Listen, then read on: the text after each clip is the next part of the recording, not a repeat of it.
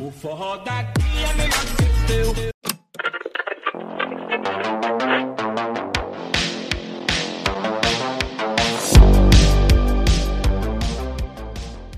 Olá, meu povo lindo, meu povo maravilhoso, seja bem-vindo a mais um episódio do Cheio das Histórias. Como sempre, aqui quem fala com você, minha senhora, meu senhor, meu povo lindo que está aqui presente hoje é o Liel, cara. Sou apresentador de sempre, o host desse podcast, que tá aqui com você sempre em vários episódios aí, seja curtinho, seja grandão, falando sobre história, atualidades, filosofia, o que for possível nós estar tá trocando ideia. E dessa vez eu acho muito interessante a gente tocar no tema que tá sendo muito debatido atualmente, principalmente com essa questão que tá rolando lá na Ucrânia. É a crise de refugiados refugiados. A crise de refugiados é um tema muito diverso e universal, literalmente, porque ela acontece em diversos cantos do mundo. Então, eu não conseguiria falar disso tão bem quanto um cara que é brother meu, um cara que é um humano de coração, que tá aí comigo na caminhada, me incentivando muito. Eu sou muito fã do cara e eu só pensei nele para trazer aqui para falar sobre isso, cara. Se apresente aí, cara. Quem é você na fila da tapioca e o porquê você tá aqui comigo hoje, mano? Galera, bom dia, boa tarde, boa noite. Não sei que horas você tá ouvindo aqui o podcast, mas eu sou o professor Victor Teixeira, então me sinto aqui na vontade de cumprimentar a todos para que a gente possa estar começando, né? Eu sou professor de geografia, professor de atualidades, de ciências humanas, de modo geral, tá certo?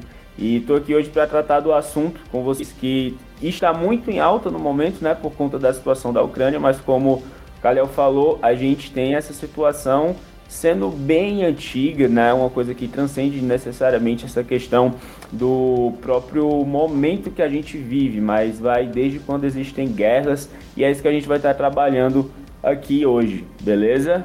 Então vamos pro episódio, é nós.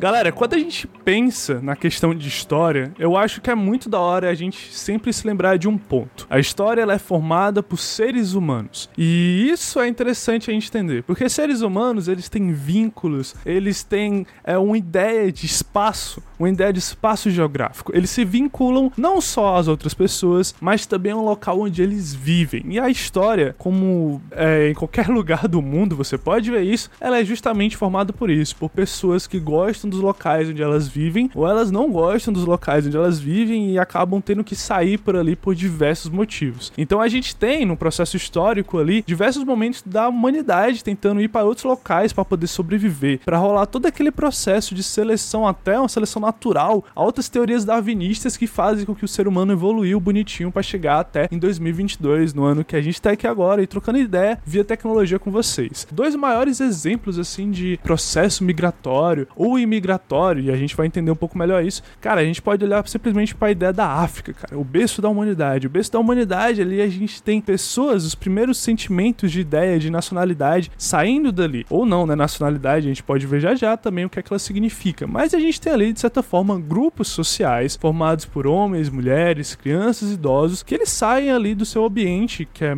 mais onde é mais conhecido, eles já estão mais acostumados e eles acabam indo ali mais para a região norte, eles chegam à Europa, chegam à Ásia, depois chegam à América. Então você vai tendo o desenvolvimento dessas pessoas até os dias de hoje. E outro grande exemplo que eu acho que fica muito interessante para nossa história é o exemplo da Segunda Guerra Mundial, quando a gente se lembra dos judeus sendo perseguidos pela Alemanha nazista, que eles vão para vários países diferentes. Mas para a gente entender cada sentimento e cada ideia de imigração ou imigração e refugiado refugiados, a gente tem que entender o que é que significa esses pequenos termos. O que é, que é nacionalidade, o que é, que é Estado, o que é que significa um cara que ele é um refugiado. Com certeza você já deve ter pensado, porra, esse cara é um imigrante, é um migrante, ele é ilegal, ele é legal, o que é que torna ele esse tipo de pessoa? E aí, cara, que o Vitinho entra, mano. O Vitinho entra para explicar pra gente um pouquinho mais disso. Tu pode explicar pra gente, Vitor, um pouco mais sobre essa ideia de termos e tudo mais, que é sempre um pouco mais difícil? Primeira coisa que a gente tem que começar é entender entendendo os conceitos básicos que envolvem essa questão do deslocamento populacional. E aí a gente vai para a base, né,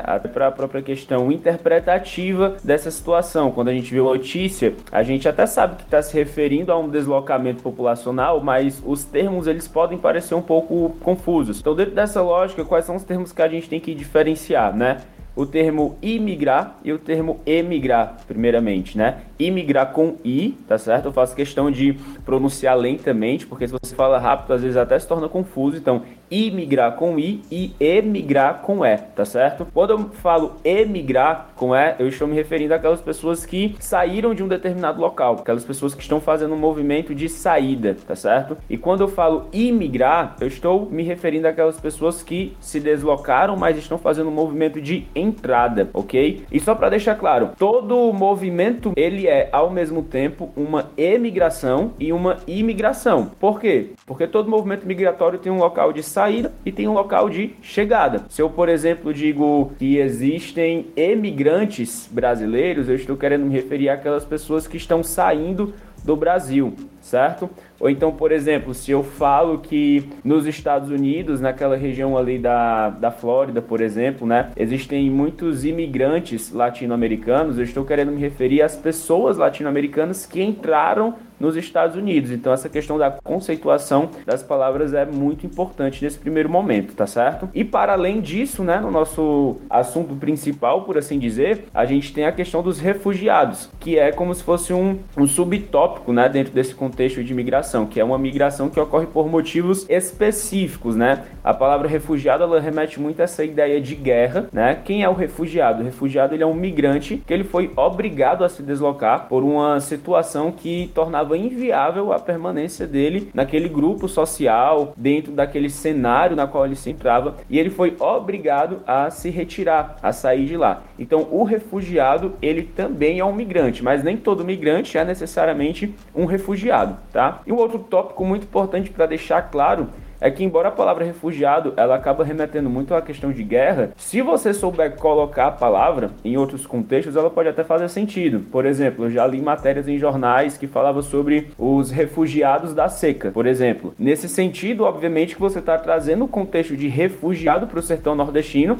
mas se você é uma pessoa que entende um pouco de geopolítica, você sabe que não existe necessariamente uma guerra no sertão nordestino que está fazendo as pessoas saírem de lá. Mas quando eu falo os refugiados da seca, a partir do momento que você domina os conceitos, né? Eu acho que você consegue entender o que eu tô querendo trazer com essa expressão, beleza? Então, mais ou menos essas são as diferenças iniciais para a gente poder desenvolver o termo, né? A gente saber quem está saindo, quem está chegando, quais são os motivos, não é isso? Vitinho, uma dúvida aqui como um grande aluno que eu gosto de ser de você. Quando eu olho para esses três termos, eu não sei em qual deles encaixa melhor, mas quando eu olho para eles, eu posso dizer que, por exemplo, existem, né, pessoas que vão para um determinado país ou um determinado local, tipo, ou saem de lá, seja imigrante ou emigrante, essa pessoa pode fazer isso de maneira sazonal, de maneira ocasional, tipo assim, ah, eu vou, passo um tempo e volto. Existe esse tipo de pessoa? Ele normalmente é uma pessoa que vai lá, ela fica nesse local, se estabelece, mantém uma nova vida ali e fica ali, tipo, por anos e anos. Existe a diferença entre aquele que fica por mais tempo e aquele que fica por menos tempo ou é tudo igual? Ixi, a gente tem vários tipos de migrações, como por exemplo, você mesmo falou a expressão sazonalidade, né? Existe aquela migração sazonal, que ela ocorre em períodos específicos do ano. A própria palavra sazonalidade remete muito a essa noção de estação. A gente tem, por exemplo, pessoas que migram nas estações chuvosas para trabalhar no plantio e depois na colheita, né, em áreas que você tem o desenvolvimento da agricultura, por exemplo. E depois desse momento, dessa sazonalidade, dessa estação específica, essas pessoas elas voltam para os seus locais de origem. É uma migração temporária, tá certo? Mas de fato ocorre. Agora sim, é uma migração temporária. Só para deixar claro, eu, eu sempre explico isso para os meus alunos, né? É, turismo não é não é uma migração. Turismo é turismo. Turismo as pessoas ela tem uma data para ir, ela tem uma data para voltar. Ela foi conhecer, certo? Isso é outra coisa. É um deslocamento populacional, mas com outra finalidade que não se enquadra, tá certo? Cara, e tipo assim, eh, a gente tem algum tratamento universal, assim, é, tipo, existem órgãos, existem pessoas, políticas internacionais, já que a gente tá falando, querendo ou não, quando a gente olha isso no nosso quesito aqui do nosso tema do episódio, é, a gente tá falando de países para outros países, né? De regiões, de grandes regiões para outras grandes regiões. Você fala aí dos refugiados, da seca, a gente tem muito isso de você ter, é, por exemplo, como aconteceu aqui na nossa cidade, Fortaleza, ali no início do século XX, você teve refugiados refugiados da seca, pessoas saindo de regiões interioranas, dentro até do nosso estado, e indo para a capital de Fortaleza, porque tinha aquela estrutura melhor para poder receber essas pessoas que passavam fome e sede. Por mais que a gente saiba que não foi bem isso que aconteceu, porque muitas pessoas vindo para cá para Fortaleza, elas passaram por situações até muito mais complicadas, né, sendo até usadas ali como força de mão de obra, é muito forte. Isso é muito interessante também. Mas existem pessoas assim, órgãos internacionais que servem propriamente para lidar com pessoas que vão de um local para outro, ou essas pessoas tipo assim, se vira aí, vai e você tá sozinho nessa ideia. Ninguém vai cuidar de você. Cara, é, sobre essa questão de quem lida né, com esses refugiados, a gente destaca aí principalmente a Acnu, que é uma agência especializada da ONU, é o Alto Comissariado das Nações Unidas para Refugiados, né? A história da Acnur ela remete ali à década de 50, vem muito de um contexto pós Segunda Guerra Mundial, né? Onde na Segunda Guerra Mundial a gente teve aí a perseguição aos judeus, a gente teve refugiado judeu e dentro desse sentido, após a Segunda Guerra Mundial, ali ainda na década de 40, a ONU e na década de 50 vai surgir a Acnur, que é justamente para lidar com essa questão dos refugiados. Então, Dentro do cenário internacional, dentro desse contexto de guerra, de migrações internacionais, quem vai lidar com isso é a Acnu, o Alto Comissariado das Nações Unidas para Refugiados, que ao redor do mundo atua nos, dentro dos mais diversos conflitos. Né? A gente tem, por exemplo, a Acnu já agindo no que se refere, por exemplo, atualmente à guerra ali na Ucrânia. A gente tem a Acnu que interviu, por exemplo, na situação dos refugiados na guerra na Síria. A gente teve a Acnu se manifestando a respeito dos refugiados refugiados quando refugiados não, perdão, mas dos migrantes, né, que saíam do México iam para os Estados Unidos essas pessoas que estão sempre nesses deslocamentos populacionais e acabam se colocando em situações difíceis, porque a gente tem de fato os refugiados em situações difíceis, tá certo? Em situações o quê? Conflituosas. Então é a Acnu que vai estar tá se manifestando sobre isso dentro do cenário internacional. Agora que tu tocou nesse ponto que eu acho muito interessante sobre situações difíceis, usando como exemplo, eu aqui, Liel, tá complicado minha situação aqui é, no local onde eu moro, tô passando por uma seca, no Brasil tá difícil difícil, a gasolina tá batendo 8 conto, o café tá 8 conto também. Aí, pô, eu vou pra onde? Sei lá, vou pro. Vou ali pra, pro Uruguai. Se eu fazer esse processo no Uruguai, é, ele é um processo necessariamente ali que eu tô saindo por alto nível de risco? Ou existem. A gente pode, de certa forma, taxar esses riscos, a gente pode compreender que, ah, as pessoas estão saindo de um local para o outro por causa dos riscos que elas estão passando, risco de vida, risco de alimentação, é, ou você pode dizer que uma pessoa é refugiado ou migrante só por causa que ela quer, por exemplo. Ela tá indo para uma região só por causa que ela quer, ou ela tá indo para uma região, por exemplo, que eu tô fugindo da gasolina que tá 8 conto, do café que tá 8 conto e de uma guerra, por exemplo. Então, a gente tem esse tipo de enquadramento, a gente pode pensar que existem diversos tipos de motivos para essas pessoas fugirem. Como é que funciona isso? São de fato diversos motivos. A gente pode falar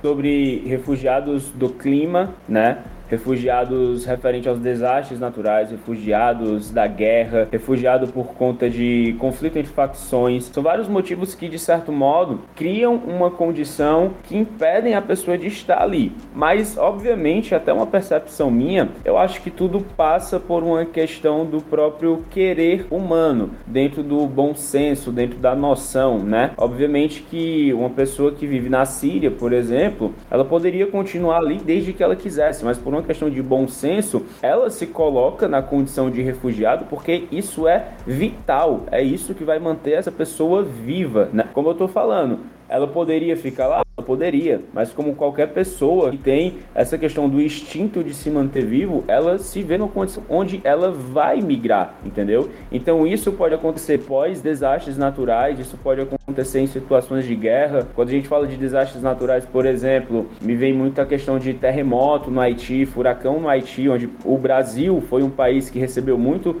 os haitianos, onde a gente também teve no Haiti ali a guerra civil no início dos anos 2000 e foi o próprio exército brasileiro que estava liderando as tropas de paz da ONU. Isso trouxe muitas pessoas vindo do Haiti para cá, então o Brasil foi um país que recebeu muitos refugiados. A gente coloca dentro dessa lógica até mesmo questões econômicas, por exemplo, uma Venezuela da vida não chegou a um estado de guerra em si, né? Mas chegou a um colapso econômico muito grande, muitas pessoas estavam entrando ali pela região norte do Brasil Brasil. E essas pessoas também podem ser entendidas num contexto de pessoas refugiadas, porque elas estão fugindo de contextos que impossibilitam, né, essas condições básicas para a vida. Então, os motivos, de fato, eles podem ser amplos, como eu tinha falado no início. A palavra refugiado, embora ela acabe remetendo muito a um contexto de guerra, contexto principal ao qual ela pertence, você sabendo utilizar a palavra, ela cabe em diversos sentidos, né? Como, por exemplo, é, a gente teve terremoto, furacão no Haiti, pessoas foram obrigadas a sair desse canto por uma questão de instinto vital, para que elas possam se manter vivas, elas precisam buscar melhores condições de vida.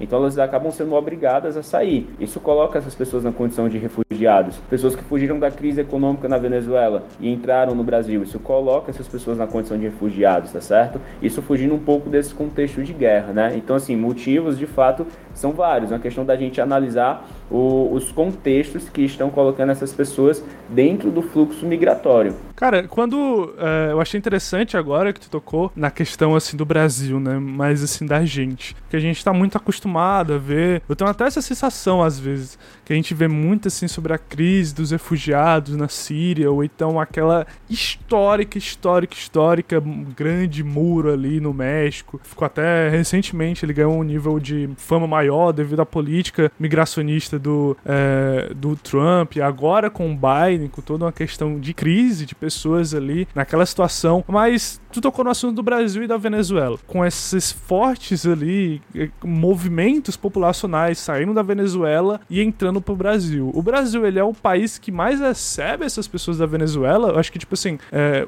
essas pessoas que estão saindo daquela situação, eles estão vindo mais pro Brasil. O país, o nosso país, ele é um ele é um ambiente importante para eles. Outra dúvida: qual, como é que funciona o tratamento dessas pessoas que estão fugindo para cá, pro Brasil? É um tratamento muito violento? Ele é um tratamento pacífico? Porque eu vejo que, tipo, aquelas cenas famosas de pessoas sendo agredidas na fronteira do México, sendo maltratadas, praticamente ali como se fossem pessoas bandidos, né? Como se fossem grandes traficantes. Mas é, a gente trata bem, o brasileiro tem alguma coisa de tratar bem, assim, as pessoas que estão vindo da Venezuela ou não? Primeiro, a respeito dessa questão, ah, o Brasil é o país que mais recebe, isso é importante para eles. Eu confesso que em números exatos a gente precisaria dar aquela velha pesquisada no Google, mas eu aposto tranquilamente que o, o Brasil deve ser sim o país que mais recebeu venezuelanos por algumas questões óbvias, né? Que questões óbvias? Querendo ou não, nós somos o, o vizinho rico deles, que na medida do possível a gente apresenta melhores condições de vida, condições socioeconômicas, né?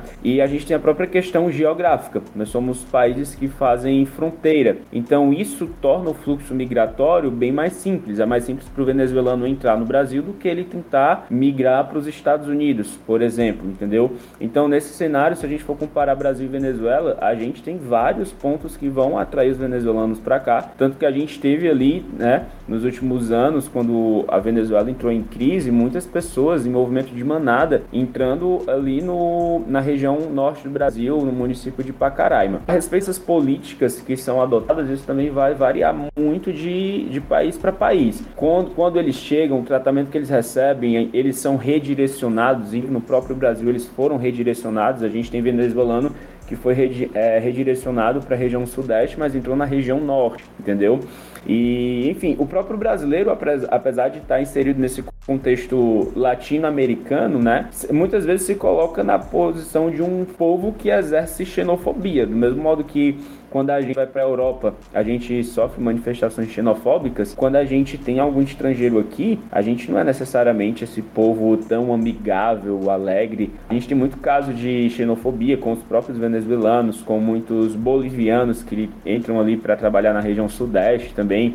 Inclusive, tem, já teve casos de manifestações né, de bolivianos ali no estado de São Paulo contra os atos de xenofobia cometidos pelos próprios brasileiros. E se a gente for também elevar mais esse sentido de xenofobia, né? A xenofobia, a palavra, ela vem do grego, que significa aversão ao que vem de fora, aversão ao estrangeiro basicamente numa ideia de nacionalismo, de proteção cultural. Mas a gente pode tratar isso até mesmo no âmbito interno, porque, por exemplo, você vai ter vários exemplos de nordestinos que sofreram manifestações xenofóbicas na região sul e sudeste do Brasil, por exemplo. Então é, é importante a gente saber essencializar as coisas, porque, embora essas palavras sejam muito utilizadas no contexto internacional, A gente sabe que existe preconceito nacionalmente, né? Com pessoas que dentro de um país acabam tendo manifestações culturais diferentes e existe, querendo ou não, a gente que vive no sabe que tem uma certa noção de superioridade de cultura X ou de cultura Y que acaba resultando em manifestações xenofóbicas, né? Então, embora a palavra xenofobia esteja relacionada a essa aversão ao estrangeiro, ao que vem de fora, um nordestino que está no Sudeste, para a pessoa que vive no Sudeste, ele é uma pessoa que vem de fora, isso acaba gerando manifestações xenofóbicas.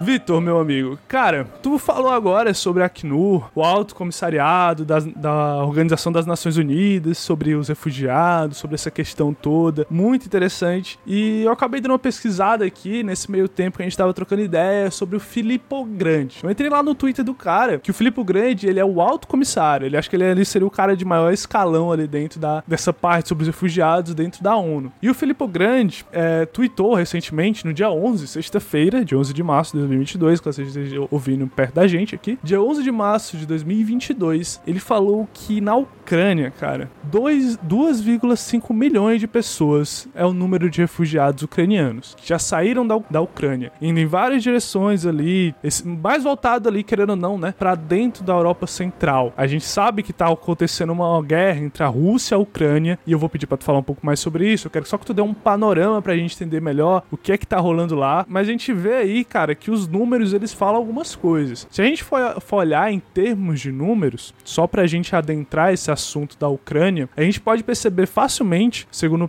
o próprio Filipe Grande, nessa sexta-feira, agora de 11, a Polônia já marcou 1,5 milhões de pessoas. 1,5 milhões de refugiados. É, eu acho que isso nunca aconteceu antes na história. Tipo assim, não pelo menos desde a Segunda Guerra Mundial, mas a gente tem outros números também. O segundo maior país seria a Hungria. A Hungria está recebendo muitas pessoas, mas também tem a Moldávia, tem Romênia, Eslováquia. E por incrível que pareça, muitas pessoas, quase 100 mil até agora, 100 mil pessoas já, já foram refugiados em direção à Rússia. Que a gente. Por isso que a gente entende como a geopolítica é complicada, né, cara? Porque a gente vê que ah, a Rússia tá invadindo a Ucrânia, todo mundo da Ucrânia não gosta da Rússia, então só que você tem um fluxo de refugiados indo em direção à Rússia também. Isso é uma situação muito complicada, sendo que quando a gente olha para essa situação de refugiados, a gente vê que tem pessoas ali dentro que elas, no caso da Ucrânia, obviamente falando especificamente dela, a gente tem regiões ali que são simpatizantes da Rússia e tem uma maioria ali que tá sofrendo muito e meio que, tipo, não importa até nessa situação de guerra, não importa muito para que lado você tá. Parece que todo mundo sai perdendo, né, no final das contas. Mas tu pode falar pra gente qual é o panorama aí dessa guerra, o que é que tá acontecendo lá, cara? Porque tá saindo tudo que é noticiário. E eu queria que tu tocasse um pouco na situação dos refugiados, cara, lá. Se puder falar um pouco para mim. Vamos lá. É, de fato é o assunto do momento, né? Seja pela invasão, ou seja pelas consequências dela, seja pelas sanções econômicas, seja pelos refugiados. E é importante que a gente tenha noção do que é que se trata ali. Embora seja muito complexo em linhas gerais, eu posso definir esse conflito para vocês a partir de duas vertentes, né, que geraram essa invasão e consequentemente essa crise de refugiados. Quais são esses dois motivos, né, Vitor? A gente teve primeiro uma Ucrânia, que é uma antiga república socialista soviética, que atualmente estava se aproximando da União Europeia, estava se aproximando da OTAN tá certo? OTAN que é um tratado militar que surge no período de Guerra Fria e obviamente que a Rússia, ao observar essa situação da Ucrânia se aproximando do Ocidente, não se sentiu satisfeita, porque é como se a Ucrânia tivesse virando a casaca, né? Tivesse indo agora jogar no outro time. Ela que no passado tem laços culturais, econômicos, sociais muito fortes com a Rússia. Então, quando a Ucrânia começa a ter essa proximidade com o Ocidente, com a OTAN, com a União Europeia, isso gera insatisfação da Rússia. O próprio Vladimir Putin disse que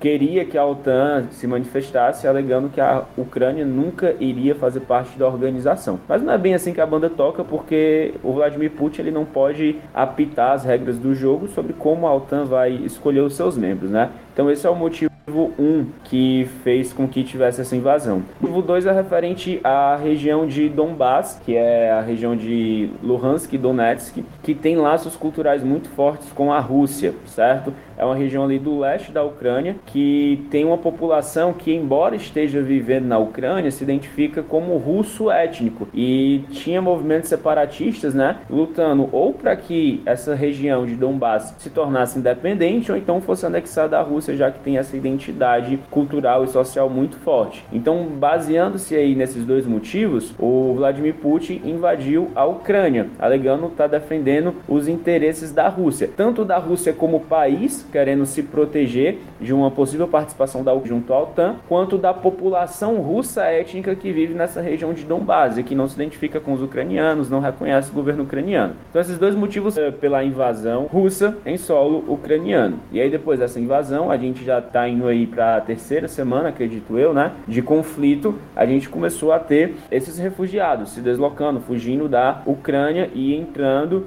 nos países vizinhos. E aí você também mencionou um tópico interessante né? Uma das negociações que ocorreram para que existisse esse fluxo de refugiados estava falando sobre liberar a entrada dos refugiados para o leste, onde os refugiados deveriam percorrer um caminho em direção à Rússia ou em direção à Bielorrússia, que no caso são dois países, né, lutando juntos, né? A Bielorrússia apoia a Rússia. Então era como se os ucranianos, refugiados de guerra, estivessem para os braços do inimigo, né? Uma coisa que em contexto de guerra não faz nenhum sentido.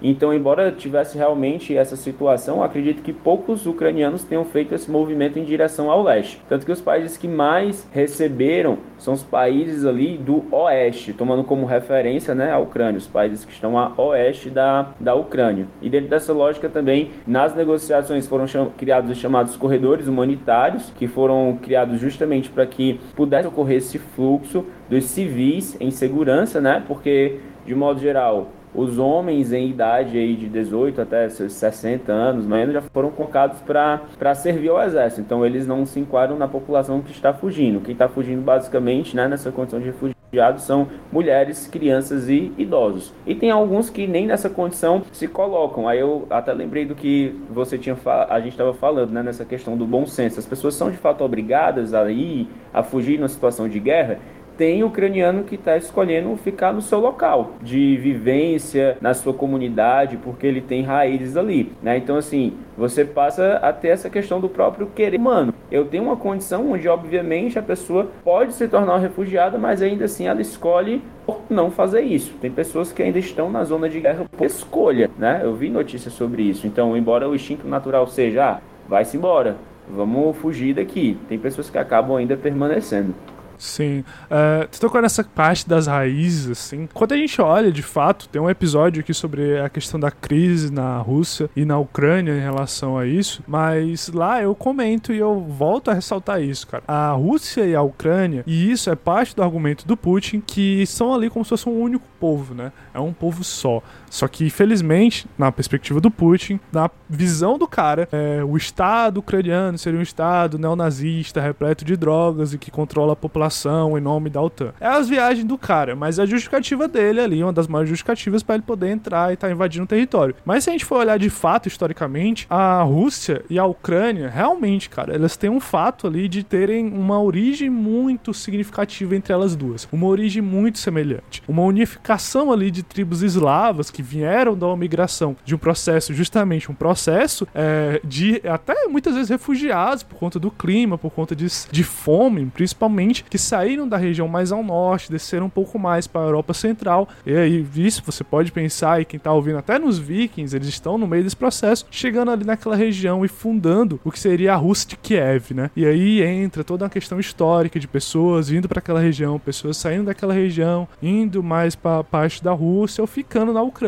Só que nisso tudo, o que que você tem? Você tem uma simbologia, uma, um caráter de paixão, um amor pelo local onde você vive. Por isso que quando a gente fala de refugiado, a gente fala de situação de guerra, é óbvio pensar no sentimento de que a pessoa tá lá, a vida dela tá em risco. Então, muita gente que vai olhar para essa situação, como você disse que viu na reportagem, uma notícia sobre pessoas que estão optando, é, principalmente pessoas mais velhas, eu posso pensar assim, porque pessoas mais velhas elas estão lá há mais tempo, então ela tem um laço maior com aquela terra. Pô, elas estão ali, velho. Você pode julgar elas, né? Pô, o cara tá ali, ele prefere ficar ali, ele prefere morrer, ele é trouxa, ele é idiota, ele podendo sair. Cara, as pessoas pessoas têm laços com a terra, elas têm laços com os locais onde elas vivem. Então, isso faz parte muito de um discurso até xenofóbico, porque a gente lembra que tem situações, por exemplo, como a do México ou da Venezuela, que a gente olha para essa galera e fica, ah, eles são um bando de interesseiro, querendo roubar nosso trabalho aqui, sendo que tu acha mesmo que a pessoa não gosta da terra dela, ou não gosta do país onde é que ela vive, né? E tipo assim, ela não tá ali necessariamente porque ela quer. É muito interessante como funciona esse contraste, porque eu me lembro de reportagens semanas semanas antes da. no Fantástico, inclusive, semanas ou dias antes de iniciar o processo de invasão por parte da Rússia, pessoas ali em Kiev, na capital da Ucrânia, né? Que hoje em dia, segundo o próprio é, Acnur, em relação à ONU, é, ele tem um dado que fala que um, a cada dois habitantes de Kiev já pegaram o beco, já foram embora. Só, tipo assim, a cada duas pessoas, uma pessoa já foi embora, já tá refugiado, já tá, já passou por essa questão ali de, corre, de corredor é, humanitário, foi por outros meios embora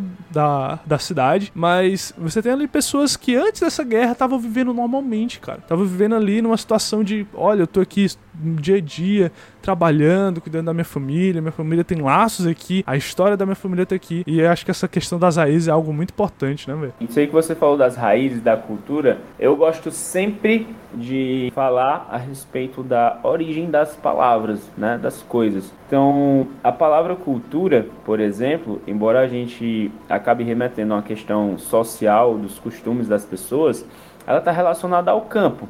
Cultura ela está relacionada a cultivar. Quando você pensa em cultivar algum determinado gênero agrícola, né, algum alimento, você fala de algo que está criando raízes e que demora um tempo perpetuar e chegar num, num momento de colheita. Então a cultura remete a isso. Então, a partir do momento que eu faço esse paralelo, eu consigo ter a mesma noção quando eu trago para o contexto social.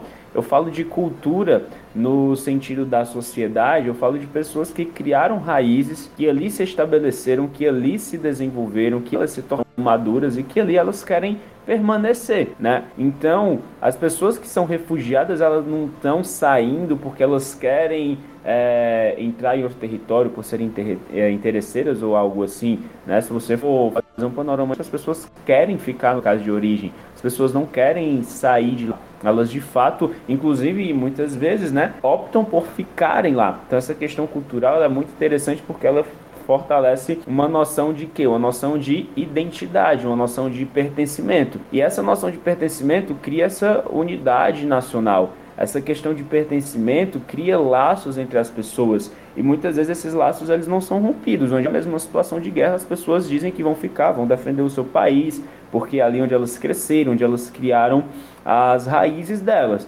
E nesse sentido cultural referente à Ucrânia e Rússia, de fato, a gente não tem como negar que existem sim raízes em comum, raízes sociais, raízes culturais, raízes econômicas, tá certo? É, por exemplo, o próprio idioma russo ele é amplamente falado na Ucrânia, né? As pessoas na Ucrânia elas falam russo também, é uma das línguas que é corrente no país, o que obviamente dá para a gente perceber, ficar nítido que existe aí uma herança que ainda permanece no território ucraniano ligado à Rússia mas o que também não anula, necessariamente, a Ucrânia como um Estado nacional, como um país soberano que tem a sua nação, porque tem pessoas que são ucranianas étnicas que se identificam como os ucranianos étnicos, né? E que não tem essa identidade, não tem esse pertencimento com a, com a própria Rússia. Então, essa questão de cultura de nacionalidade que o Putin defende tem dois lados. Eu tenho ucranianos que, embora tenham passado de ligação com a antiga União Soviética e atualmente com a Rússia, atualmente se identificam como ucranianos, são ucranianos, nasceram, cresceram, se desenvolveram na Ucrânia. Então, não tem nenhuma ação de pertencimento com a Rússia com a qual o Putin alega, né?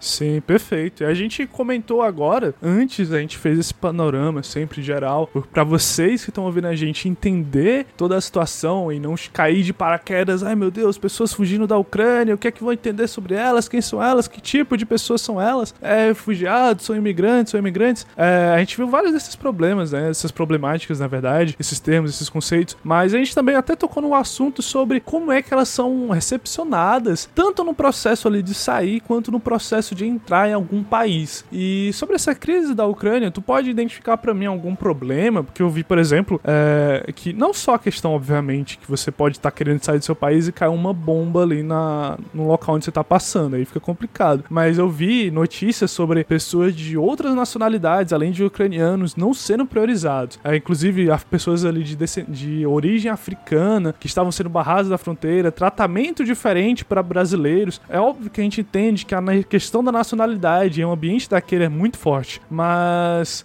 isso realmente aconteceu? A gente tem exemplos disso acontecendo no mundo, mas isso está acontecendo também na Ucrânia? Totalmente. A gente tem pessoas intercambistas, por exemplo, africanos estavam na Ucrânia, a gente tem brasileiros que estavam na Ucrânia. E a gente tem os próprios ucranianos e todos eles compõem esses refugiados e de fato eles têm tratamento diferente, né? A gente chegou a ver no noticiário uma prioridade que era dada para aqueles ucranianos étnicos dentro dessa lógica de refugiado. Eles eram os primeiros a serem colocados nos trens, eram os primeiros a terem a prioridade para poder sair do país e outras pessoas que, notadamente por aspectos étnicos né, e físicos, por assim dizer, não eram ucranianas, essas pessoas eram deixadas de lado, elas de fato sofriam essa questão preconceituosa, é, racista, xenofóbica, onde elas acabavam ficando à mercê da boa vontade de poder embarcar num trem para poder sair de lá. Isso de fato aconteceu, né? Mas também não é nenhuma novidade infelizmente, que isso ocorra, visto vários exemplos que a gente tem de guerra ao redor do mundo, tanto no que se refere ao fluxo em si, como também a questão de chegada. O que é que acontece com eles quando eles chegam lá? Me lembrei agora, por exemplo, do, da situação da Grécia ali da crise grega, crise econômica da Grécia, né, onde muitas pessoas da Grécia estavam fugindo da Grécia e indo para outros países europeus, e essas pessoas não eram bem recebidas. A gente, e olha que eu estou falando de pessoas da própria Europa, né? A gente teve também a própria questão da guerra na Síria, onde muitos refugiados sírios entraram na Alemanha. E aí para você ver como a questão geopolítica, o jogo geopolítico, ele acaba sendo muito sujo, por assim dizer ah, eu lembro que a Angela Merkel, que é uma política de centro-direita, quando ela começou a receber refugiados sírios, ela começou a cair nas graças da esquerda e ser atacada pela direita política, porque ela estava simplesmente tendo uma ação humanitária, na minha concepção, jogo digna, né? Claro que você não pode, por questões óbvias também, abrir o, o, seu país a milhares e milhões de pessoas que estão se refugiando, né? É uma questão logística, uma questão estratégica, onde você vai ter vários problemas se você simplesmente abrir as fronteiras completamente. Mas por questões humanitárias, é, o governo ele tem um mínimo de tato com essas pessoas que estão chegando. E eu lembro que quando a, a Merkel abriu as fronteiras da Alemanha para receber algumas pessoas, a população da esquerda, né, aqueles defensores da esquerda política, abraçaram essa ideia, reconheceram o feito dela, enquanto os, as pessoas de direita mais conservadora acharam isso um absurdo, né? E quanto na minha concepção, independente de posicionamento político, é uma situação pontual e humanitária que devia sim ser, ser colocada em prática, visto que a gente tem uma Síria em guerra, tá certo? Que já dura ali para mais de 10 anos, né? Começou em 2011 e a gente está agora em 2022 já, já está aí para o 11 ano de guerra na Síria. Esse, essa questão de interesses geopolíticos, eles são muito interessantes quando a gente fala de crises assim de guerra. E só para já encerrando assim a nossa conversa aqui, o nosso diálogo, é uma notícia que eu vi agora recentemente, acho que eu vi hoje de manhã ou foi hoje à tarde, início da tarde, é sobre o, o governo britânico, que ele é um governo que ele tava, o Boris Johnson em 2022, no final de 2021, ele tá passando por uma crise de popularidade uma crise política muito grande. É o primeiro-ministro, né? Ele tá passando por uma crise muito grande ali dentro da própria questão política do Reino Unido. Ele meio que se aproveitou da ideia da guerra da Ucrânia para ele poder desviar o holofote que tava nele, né? Então você tem toda uma ideia de utilizar o jogo político para poder se beneficiar, por mais que tenha pessoas sofrendo. E a notícia que eu vi hoje é que, tipo assim, o governo tava oferecendo 350 libras para as pessoas que aceitassem refugiados ucranianos nas suas casas por pelo menos o mínimo de seis meses. E eu achei isso muito interessante, porque é como se fosse uma espécie de um auxílio, porra, ajuda os caras aí é, por pelo, mínimo, pelo mínimo de seis meses, mas é também para compensar um fato que o Reino Unido ele foi muito criticado durante esse processo de, de pessoas fugindo da guerra por ele não ter feito, ele ter demorado para fazer alguma coisa. Então, tipo, vários países, a Polônia principalmente, já abriu logo as portas e tudo mais, e o Reino Unido ficou um pouco ah, não sei se eu abro, não sei se eu abro. Não, não, não. E quando abriu, ele já toma 350 libras. Mas a gente tem, né, esses vários planos ali de ajudar ou de se aproveitar da situação em que as pessoas estão mais vulneráveis nesse ambiente de política internacional. Mas assim, Vitor, antes de falar, antes de terminar aqui, tu quer falar alguma coisa pra gente encerrar? Sinta-se livre, isso aqui é seu e você é de todo mundo. Só encerrar comentando essa essa tua última fala, né, a respeito de politicagem, cara. Politicagem. A gente tem, por exemplo, um Reino Unido que é, oficializou o Brexit por conta de questões, questões nacionalistas, por conta de ser um país que estava com fronteiras abertas, tinha muito imigrante, coisas do tipo. E a gente tem agora o mesmo Reino Unido oferecendo incentivos né, financeiros para aquelas famílias que receberem os imigrantes. Então, assim, quando você pega as duas informações, você vê que são duas coisas que não batem necessariamente, né? E essa situação aí foi criada justamente, como você falou, para desviar é, as atenções do problema interno que o Boris Johnson vem sofrendo. Aí já remete mais a um contexto de pandemia, onde ele está sendo é, julgado, não no âmbito necessariamente da lei, mas está sendo muito comentado, está sendo muito avaliado. Ele já recebeu inclusive cartas pedindo para que ele renuncie, coisas do tipo, e-mail, pelo fato de que ele estava aglomerando na pandemia enquanto o governo britânico tinha decretado lockdown, né? Então, isso muita, muita pressão em cima dele. Eu dou aula de atualidades, eu cheguei a dar uma aula de atualidades em cima disso, eu cheguei a fazer alguns comentários sobre essa situação de um governo que acaba impondo uma coisa, mas que na prática os governantes em si não seguem. Então esse foi o motivo que gerou é, essa crise para cima do Boris Johnson e se aproveitando da situação dos refugiados, obviamente que a, a consequência dessa ação vai ser positiva para os refugiados, né? Mas se você for avaliar a fundo os motivos dela, você vê que é justamente tirar o foco da situação, certo? Então, é basicamente isso que está acontecendo. A gente tem uma ação humanitária, mas que se você investigar a fundo, você vê que não é necessariamente isso certo? Interessante, mano. Eu acho isso top, cara. A gente tentar entender o contexto político internacional, a gente entende isso tudo e a gente usa a geografia e a história para entender e tudo fica um pouco mais maravilhoso, tudo fica um pouco mais fácil de entender. Eu vi também ali nos teus stories, né, cara, que tu atualiza a galera ali no Instagram de vez em quando. Me diz aí como é que eu faço para poder te achar no Instagram, como é que eu faço ali para poder te seguir no Instagram e ficar a par das notícias sobre a Ucrânia, sobre atualidades. Onde é que eu te acho, mano? Pronto, você vai no Instagram arroba Victor Testes, Victor com C, Testes com X, beleza? Lá eu costumo estar tá postando sempre algumas notícias, algumas atualidades e conteúdos de geografia mesmo, né? Para os meus alunos, para os meus seguidores, porque hoje em dia, na verdade, hoje em dia para mim todo mundo é aluno, né? Até os meus seguidores são alunos, pessoas que nunca tiveram sala de aula comigo, mas me acompanham ali nas redes sociais, interagem com o meu conteúdo. Então, para mim, todo mundo hoje em dia é meu aluno, né? Então vocês que estão ouvindo aí o podcast são meus alunos, então vão me seguir para que possa estar tá, é, compartilhando conhecimento com vocês, para que a gente possa estar tá construindo conhecimento. Arroba Victor Testes, beleza, galera? Cara, acabei de ser adotado aqui. Eu e, o, eu e vocês que estão ouvindo, acabaram de ser adotado aqui pelo Vitinho. Mas é isso, galera. O nome dele do Instagram vai estar tá na descrição do episódio. Então, se você não entendeu o nome do cara, perdeu, não viu, sei lá o que, tá na descrição do episódio. Não tem erro, vai lá. Segue o cara lá, dá uma força, dá uma moral pro cara, que o cara é foda. O cara tá aqui disponibilizando a vida dele pra estar do meu lado. Esse cara feio aqui, horroroso. Vão lá dar uma moral pro cara. E é nóis, galera. Tamo junto. Até o próximo episódio. Um beijão pra cada um de vocês. Valeu, galera. Abraço. Tchau, tchau.